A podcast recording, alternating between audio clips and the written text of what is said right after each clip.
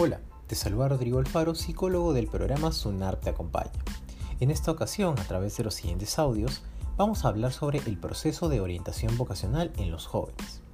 En este primer capítulo daremos a conocer algunas ideas claves sobre este proceso tan importante en los adolescentes. La información que presentaremos a continuación ha sido recopilada de las fuentes siguientes, del diario Gestión, de la psicóloga Marcela Sotelo y del libro de orientación vocacional Pienso, luego elijo.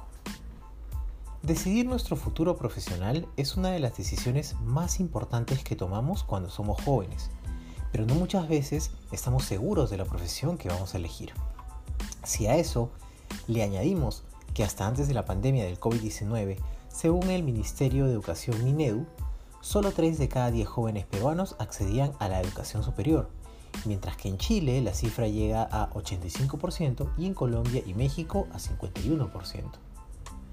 Marcela Sotelo, psicóloga clínica y de orientación vocacional, nos comenta que el 40% de las personas se equivocan a la hora de seleccionar la carrera universitaria. Agregó que es increíble, pero la mayoría de las personas eligen su carrera sin ponerse a pensar en el impacto que puede llegar a tener en nuestra vida personal, económica y social. Frente a lo que reflejan esos números y tomando en cuenta lo difícil que puede resultar la elección de una profesión para muchos jóvenes, surgen algunas preguntas como ¿qué podemos hacer? ¿Cómo puede un joven que está a punto de egresar del colegio o que ya concluyó sus estudios secundarios elegir una carrera? ¿En dónde puede encontrar ayuda? Pues eso es lo que vamos a ver a continuación a través del siguiente audio. Vamos a continuar recordando una pregunta muy común que nos hacen cuando somos pequeños. ¿Qué quieres ser cuando seas grande? ¿A quién no le han hecho esta pregunta? Y probablemente hayamos respondido de diferentes profesiones en diferentes edades. Por ejemplo, recuerdo que cuando era más pequeño, a los 8 años respondía a esta pregunta que quería ser bombero. A mis 10 respondí que quería ser presidente, a los 12 artista y desde los 15 a los 17 la carrera de psicología. Quiero dejarte una reflexión, ya que esta pregunta es muy compleja por el impacto que podría tener en nuestra vida y que es importante tener claro.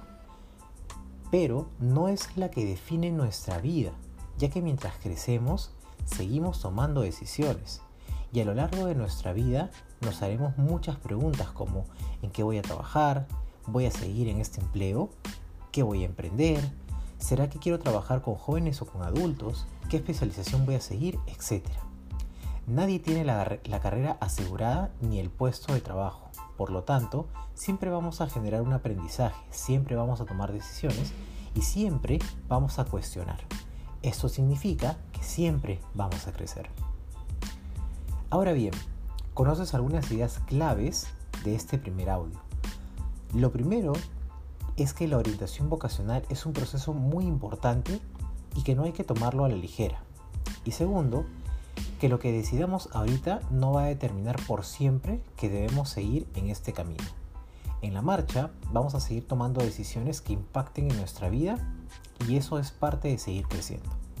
Nos vemos en el siguiente audio, donde conoceremos cómo influye la decisión de la elección y algunos mitos antes de elegir la carrera.